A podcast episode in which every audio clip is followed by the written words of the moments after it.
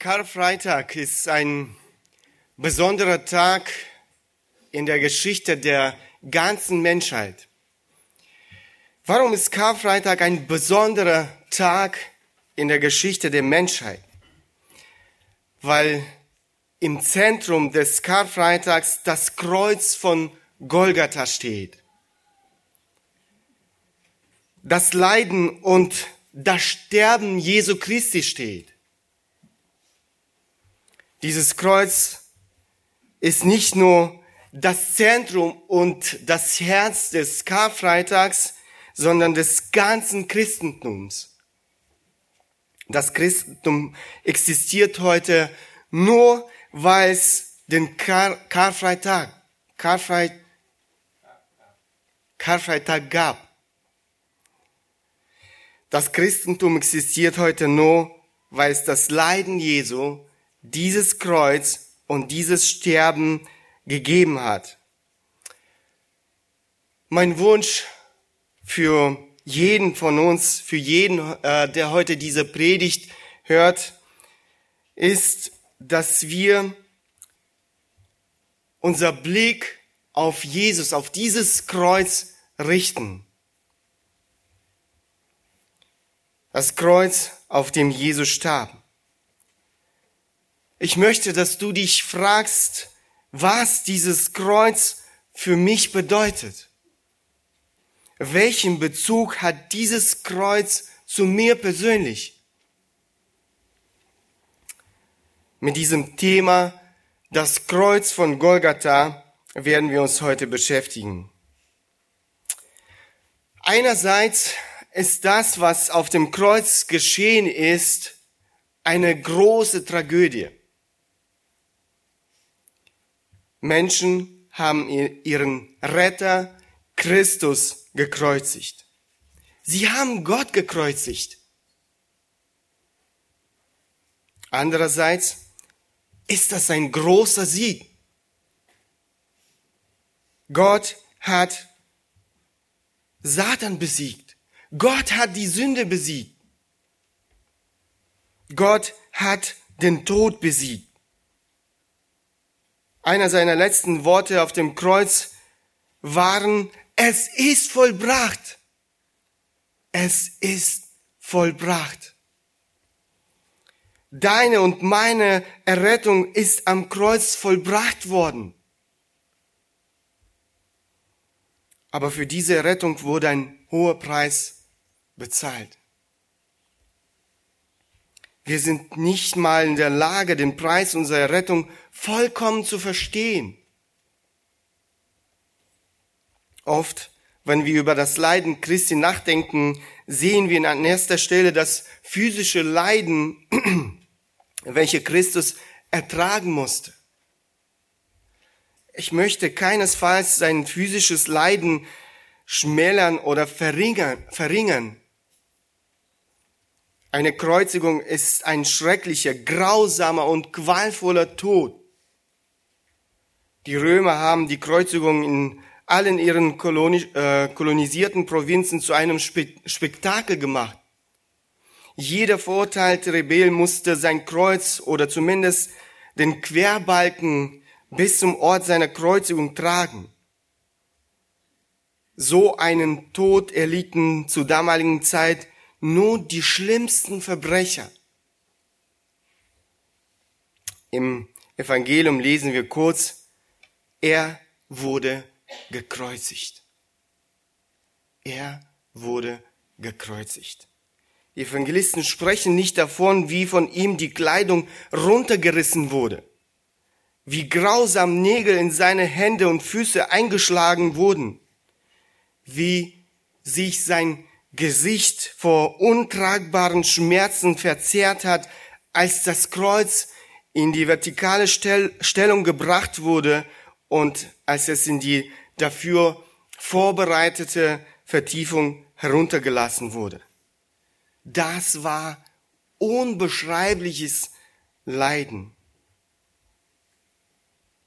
Aber hatte Jesus Christus wirklich nur nur wegen der physischen Leiden diesen Todeskampf im Garten Gethsemane als er seinen Vater diese Worte sagte, Vater, wenn du willst, nimm diesen Kelch von mir weg. Vater, wenn du willst, nimm diesen Kelch von mir weg. Statt des Schweißes liefen Blutstropfen von seinem Gesicht. Später fleht er Gott mit diesen Worten an, Eloi, Eloi, lama sabachthani. Das heißt übersetzt, mein Gott, mein Gott, warum hast du mich verlassen?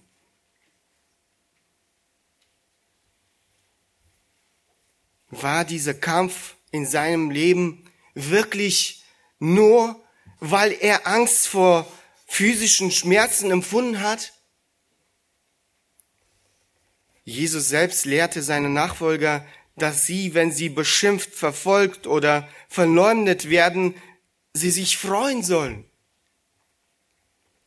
Matthäus Evangelium lesen wir Kapitel 5, Verse 10 bis 12. Glückselig sind die um der Gerechtigkeit willen verfolgt werden, denn ihrer ist das Reich der Himmel.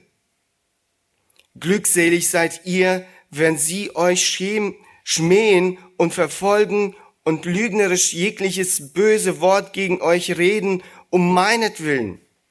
Freut euch und jubelt, denn euer Lohn ist groß im Himmel, denn ebenso haben sie die Propheten verfolgt, die vor euch gewesen sind.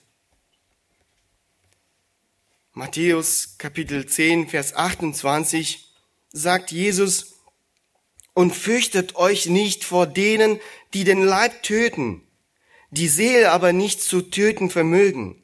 Fürchtet vielmehr den, der Seele und Leib verderben kann in der Höhle. Er sagt, fürchtet euch nicht. Hat sich Jesus etwa selbst nicht an die Prinzipien gehalten, welche er anderen beigebracht hat? Seine ersten und nachfolgenden Jünger haben sich an die Prinzipien von ihrem Lehrer gehalten. Sie freuten sich, als sie grausam ausge ausgepeitscht wurden, als sie im Feuer verbrannt wurden. Sie freuten sich, als sie wilden Tieren zum Zerreißen gegeben wurden,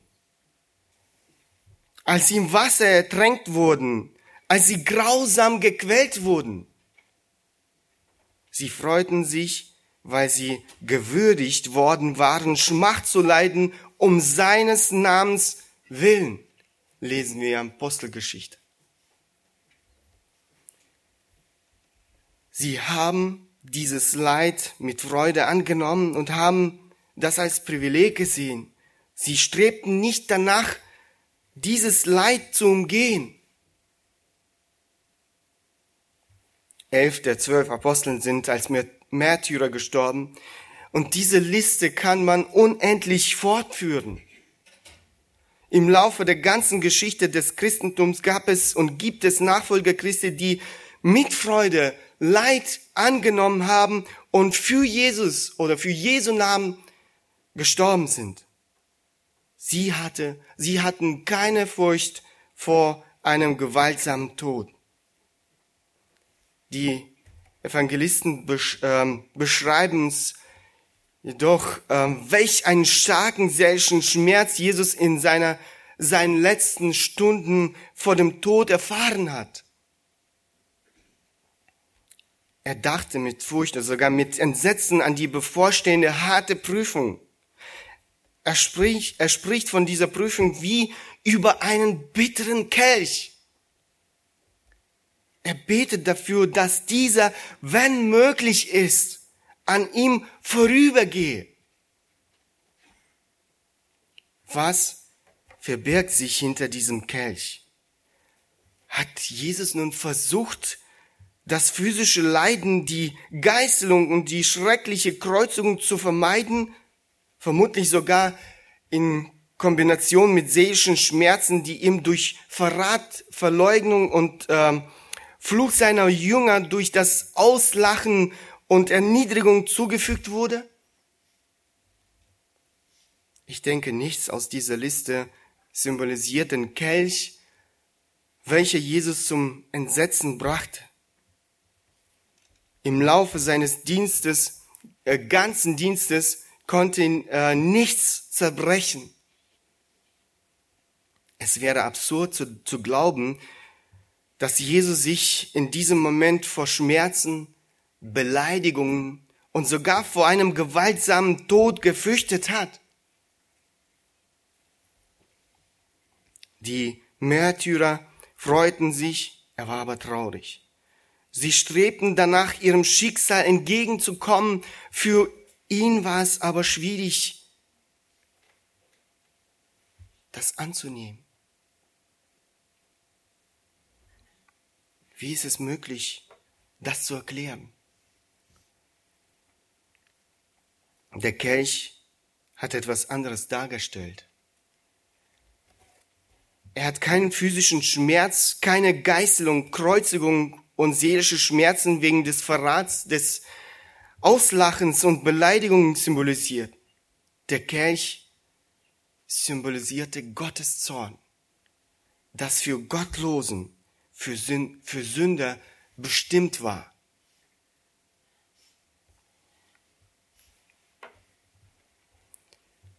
Mit anderen Worten, er hat auf sich die göttliche Verurteilung, die göttliche Verdammung für unsere Sünden auf sich genommen.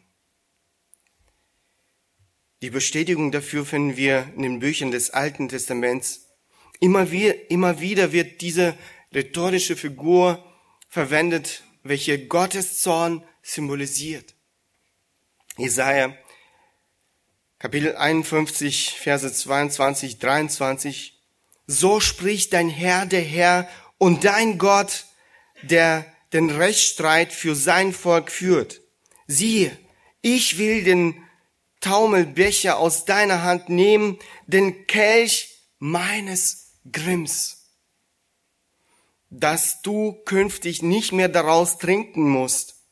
Und ich will ihn deinen Peinigern in die Hand geben, die zu deiner Seele gesprochen haben, bücke dich, dass wir über dich wegschreiten können, so dass deinen Drücken der Erde gleich machen musstest und wie eine Straße für die, die darüber gingen.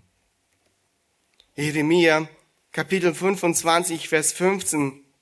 Denn so sprach der Herr, der Gott Israels zu mir, nimm diesen Kelch voll Zornwein aus meiner Hand und gib ihn allen Völkern zu trinken, die denen ich dich sende. Diese rhetorische Figur wiederholt sich ähm, im Buch Offenbarung. Dort lesen wir Offenbarung 14, Verse 9 bis, äh, bis 10.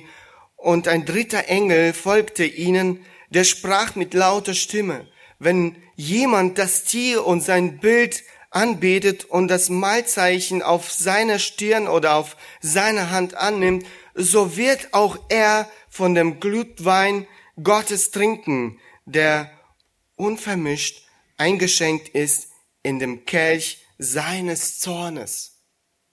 Und er wird mit Feuer und Schwefel äh, gepeinigt werden vor den heiligen Engel und vor dem Lamm. Das furchtbare Gericht wird als die Ausschüttung von sieben Kelchen oder Schalen des Zornes Gottes auf die Erde beschrieben, Offenbarung 14, Vers 7. Und eines der vier lebendigen Wesen gab den sieben Engel sieben goldene Schalen voll von der Zornglut Gottes, der lebt von Ewigkeit zu Ewigkeit. Jesus kannte dieses Bild gut. Er kannte zweifellos den Kelch, welchen er austrinken musste. Dieser Kelch ist der Kelch, welcher den Wein von Gottes Zorn symbolisiert, der für die Gottlosen bestimmt war. Jesus musste sich mit den Sünden mit den Gottlosen identifizieren und die für sie bestimmte Bestrafung auf sich nehmen. seine sündlose Seele hat bei der Berührung mit der menschlichen Sünde gezittert.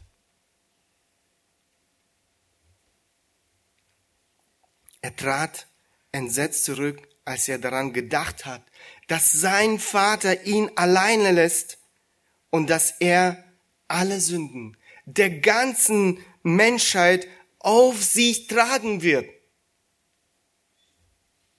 Deine und meine Sünden. Aber Jesus hat keine Sekunde lang protestiert. Keine Sekunde lang protestiert.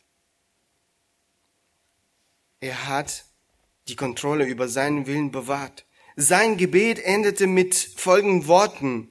Vater, wenn du willst, nimm diesen Kelch von mir weg, weg. Doch nicht mein Wille, sondern der deine geschehe.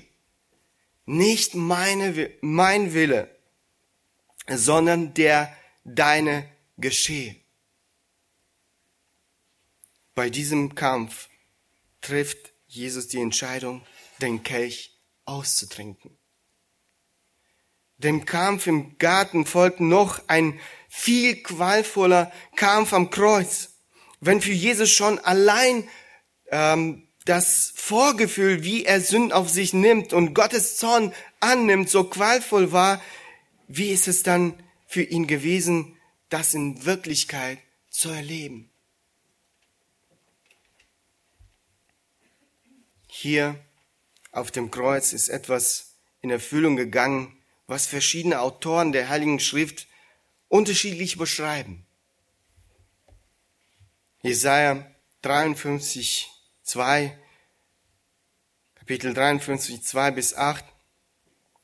Er wuchs auf vor ihm wie ein Schössling, wie ein Wurzelspross aus dürrem Erdreich. Er hatte keine Gestalt und keine Pracht, wie sein ihn, aber sein Anblick gefiel uns nicht. Verachtet war er und verlassen von den Menschen, ein Mann der Schmerzen und mit Leiden vertraut. Wie einer, von dem man das Angesicht verbirgt. So verachtet war er und wir achteten ihn nicht. Für wahr, er hat unsere Krankheit getragen und unsere Schmerzen auf sich geladen. Wir aber hielten ihn für bestraft, von Gott geschlagen und niedergebeugt. Doch er wurde um unseren Übertretungen willen durchgebohrt, durchbohrt, wegen unserer Missetaten zerschlagen. Die Strafe lag auf ihm, damit wir Frieden hätten. Und durch seine Wunden sind wir geheilt worden. Wir alle gingen in die Irre wie Schafe, jeder wandte sich auf seinen Weg aber der Herr warf unser aller Schuld auf ihn. Er wurde misshandelt, aber er beugte sich und tat seinen Mund nicht auf, wie ein Lamm, das zur Schlachtbank geführt wird, und wie ein Schaf, das verstummt vor seinen Scherer und seinen Mund nicht auftut. Infolge von Drangsal und Gericht wurde er weggenommen. Wer will aber sein Geschlecht beschreiben. Denn er wurde aus dem Land der Lebendigen weggerissen. Wegen der Übertretungen meines Volkes hat ihn Strafe äh, getroffen. 1. Petrus Kapitel 2, Vers 24. Er hat unsere Sünden selbst an seinem Leib getragen auf dem Holz damit wir den Sünden gestorben, der Gerechtigkeit leben mögen. Durch seine Wunden seid ihr heil geworden. In Kapitel 3, Verse 17 und 18 wiederum 1. Petrus Brief. Denn es ist besser, dass ihr für Gutes tun leidet, wenn das der Wille Gottes sein sollte als für Böses tun. Das Vorbild Jesu Christi als Ansporn für einen heiligen Wandel. Denn auch Christus hat einmal für Sünden gelitten, der Gerechte für die Ungerechten, damit er uns zu Gott führte. Und er wurde getötet, nach dem Fleisch, aber lebendig gemacht durch den Geist. 2. Korinther Kapitel 5, Vers 21. Denn er hat den, der von keiner Sünde wusste, für uns zur Sünde gemacht, damit wir in ihm zur Gerechtigkeit Gottes würden. Galater 3, Vers 13. Christus hat uns losgekauft von dem Fleisch des Gesetzes, indem er ein Fluch wurde, um unseretwillen, denn es steht geschrieben, verflucht ist jeder, der am Holz hängt. Johannes 1, Vers 29. Am folgenden Tag sieht Johannes Jesus auf sich zukommen und spricht, siehe, das Lamm Gottes, das die Sünde der Welt hinwegnimmt. Hier auf dem Kreuz fleht Jesus Gott an. Mein Gott, mein Gott, warum hast du mich verlassen?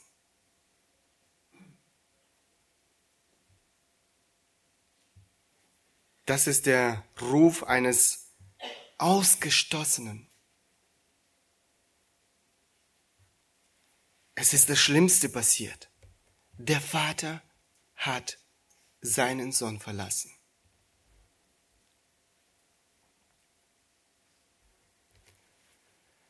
Das war eine freiwillige Entscheidung sowohl des Vaters, Vaters als auch des Sohnes.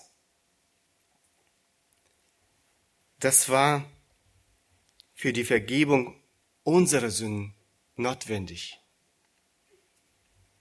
Dort am Kreuz, kurz vor dem Tod, ruft Jesus aus, es ist vollbracht. Es ist vollbracht. Er hat das erfüllt, wofür er auf diese Erde gekommen ist. Jesus hat unsere Sünden auf sich genommen. Das war durchdacht, das war freiwillig. Aus Liebe zu uns hat er die Bestrafung auf sich genommen, welche wir, wir Menschen verdient haben. Er hat uns die Errettung sichergestellt. Er hat einen neuen Bund zwischen Gott und dem Menschen geschlossen. Matthäus Evangelium Kapitel 26, Vers 28 denn das ist mein Bund, das des neuen Bundes, das für viele, des, denn das ist mein Blut, das des neuen Bundes, das für viele vergossen wird zur Vergebung der Sünden. Der Autor des ähm, Hebräerbriefes schreibt, und fast alles wird nach dem Gesetz mit Blut gereinigt und ohne Blutvergießen geschieht keine Vergebung. Das war notwendig. Drei Tage später hat Gott Jesus von den Toten auferweckt. Der, welcher gestorben ist, indem er unsere Verdammung, unsere Verurteilung auf sich nahm, ist zum Zeitpunkt der Auferstehung öffentlich ähm, freigesprochen worden. Gott, der Vater, hat bestätigt, dass er nicht umsonst gestorben ist. Dieser Tod am Kreuz von Golgatha war notwendig. Dieser Tod demonstriert das ganze Gräuel unserer Sünden. Unsere Sünden sind absolut schrecklich. Nichts zeigt die Ernsthaftigkeit der Sünde mit einer solchen Kraft wie das Kreuz. Nur weil Jesus für unsere Schuld am Kreuz bezahlt hat, kann Gott uns vergeben. Wir leben heute in einer Gesellschaft, die das Wort Sünde meidet. Viele von unseren Zeitgenossen haben dieses Wort aus ihrem Wortschatz gestrichen. Heute gibt es riesige Gemeinden, wo man in der Predigt nicht ein einziges Mal die Worte Sünde, sündig oder sündigen hört. Sie werden bewusst ausgeschlossen. Das, was man noch bis vor kurzem als Sünde bezeichnet hat, ist heute zu einer Normalität geworden. Homosexualität, uneheliche Beziehungen, Abtreibung, Scheidung und so weiter. Andere Sünden werden in unserer Gesellschaft als Krankheit bezeichnet. Alkoholabhängigkeit, Drogensucht, Spielsucht, Kaufsucht, Pornografie und so weiter. Dem allen denkt man eine verzwickte Bezeichnung aus und nennt es Krankheit. Aber das alles ist Sünde und nichts anderes. Damit Gott die Sünde rechtfertigen kann, musste Jesus an diesem schrecklichen Kreuz sterben. Dieses Kreuz muss für uns so zur Hauptanregung, zum Hauptansporn für ein Leben Heiligkeit und Reinheit werden. Außerdem demonstriert das Kreuz die unendliche Liebe Gottes zu seiner Schöpfung, dem Menschen. Gottes Liebe ist so bemerkenswert, dass es unserem Verstand überlegen ist. Gott konnte uns einfach die Früchte unserer Sündhaftigkeit ernten lassen. Wir haben es verdient. Aber er liebt uns. Er liebt uns. Und deshalb hat er seinen Sohn kreuzigen lassen. Jesus nahm aus Liebe zu uns unsere Sünde auf sich.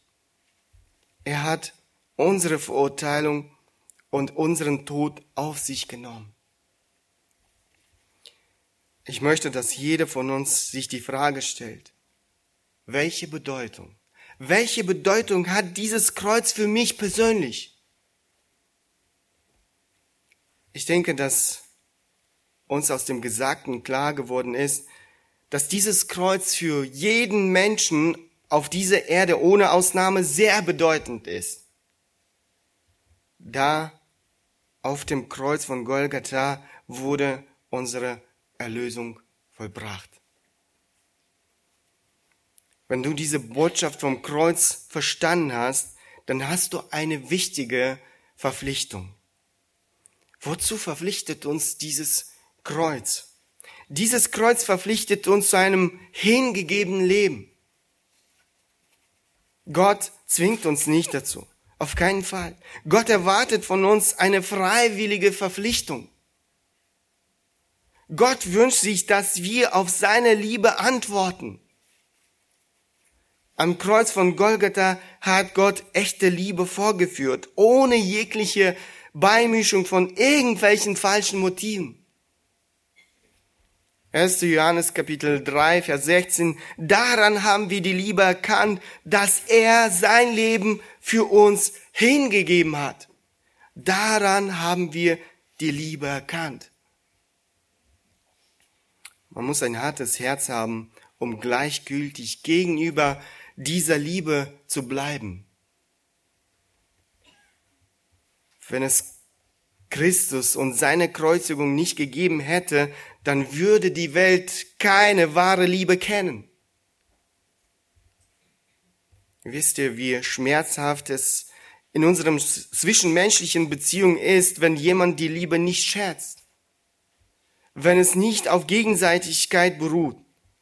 Stellt euch vor, wie viel Schmerz es Gott bereitet, wenn wir gleichgültig gegenüber diesem Kreuz bleiben. Derjenige, der wirklich versteht, was an diesem Kreuz geschehen ist, kann gegenüber diesem nicht gleichgültig bleiben. Apostel Paulus schreibt 2. Korinther äh, Kapitel 5, Vers 4, äh, Verse 14 bis 15. Denn die Liebe des Christus drängt uns, da wir von diesem überzeugt sind, wenn einer für alle gestorben ist, so sind sie alle gestorben. Und er ist deshalb für alle gestorben, damit die, welche leben, nicht mehr für sich selbst leben, sondern für den, der für sie gestorben und auferstanden ist. Dieser Ausdruck, die Liebe des Christus drängt uns, bedeutet in wörtlicher Übersetzung aus dem Griechischen, ergreift uns und lässt uns keine Wahl dabei. diese Kreuzigung hat ein bestimmtes Ziel verfolgt und hat einen hohen Preis. Und das bedeutet für uns, dass wir verpflichtet sind, unser Leben für ihn, für den Gekreuzigten hinzugeben. Wenn wir seine unendliche Liebe verstehen, können wir nichts, können wir nicht anders als für ihn zu leben. Gott erwartet von uns, dass wir nicht für uns unsere egoistische Wünsche leben, sondern für ihn unser Leben hingeben. Welchen Platz nimmt Jesus Christus, dein Retter, in deinem Leben ein? Lebst du für ihn oder lebst du für sich? Suchst du diese Gemeinschaft mit ihm im Gebet? Wie viel Zeit verbringst du mit seinem Wort, mit der Bibel? Wie wichtig ist für dich Gemeinschaft in der Gemeinde? Wem oder welchen Dingen widmest du deine Zeit und deine Kraft? Das sind Kriterien, an welchen du deine Haltung zum Kreuz, zu dem, was Jesus für dich getan hat, prüfen kannst. Wenn du für Gott lebst, ihm mit seinem Gabendienst, wirst du großen Segen erfahren. Dein Leben wird sich mit Sinn und einer überirdischen Freude erfüllen, dann könntest du wirklich ein Licht in dieser dunklen Welt sein. Und dann werden sich auch Menschen in deiner Umgebung von Finsternis zum Licht wenden, von der Macht des Satans zu Gott. Dann könntest du Gott mit deinem Leben verherrlichen. Das ist, wofür Gott uns Menschen erschaffen hat. Damit wir ihn verherrlichen, damit wir für ihn leben. Wenn du heute Gott noch nicht kennst und wenn du seine Vergebung noch nicht erfahren hast, dann ist es heute der Tag der Gnade. Jesus Christus hat alles dafür getan, damit jeder Mensch Vergebung seiner Sünden erfahren kann. Die Vergebung, die man durch Christus be bekommt, ist ein Geschenk. Er hat es für uns getan. Er hat es für uns erlangt, indem er dafür teuer mit seinem Blut bezahlt hat. Wir können nichts dazu hinzufügen. Wir können dieses Geschenk durch den Glauben annehmen. Heute kannst du Vergebung deiner Sünde erfahren. Heute kannst du ewiges Leben bekommen, von dem Jesus Christus spricht. Tu Buße und glaube an Jesus Christus. Es ist wozu du, es ist wozu du verpflichtet bist. Gott segne uns dabei. Amen. Lass uns noch aufstehen zu einem Gebet.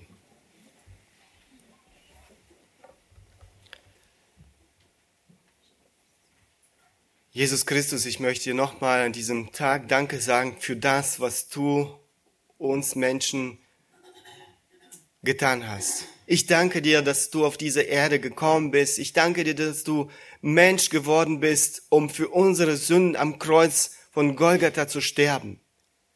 Ich danke dir, dass du da am Kreuz von Golgatha unsere Erlösung vollbracht hast. Herr, du der ohne Sünde war, hast für uns Sünder gestorben. Du hast dich mit uns Sünden identifiziert. Du hast Gottes Zorn auf sich genommen, damit wir Vergebung unserer Sünden erfahren können. Ich danke dir, dass ich persönlich es erfahren durfte.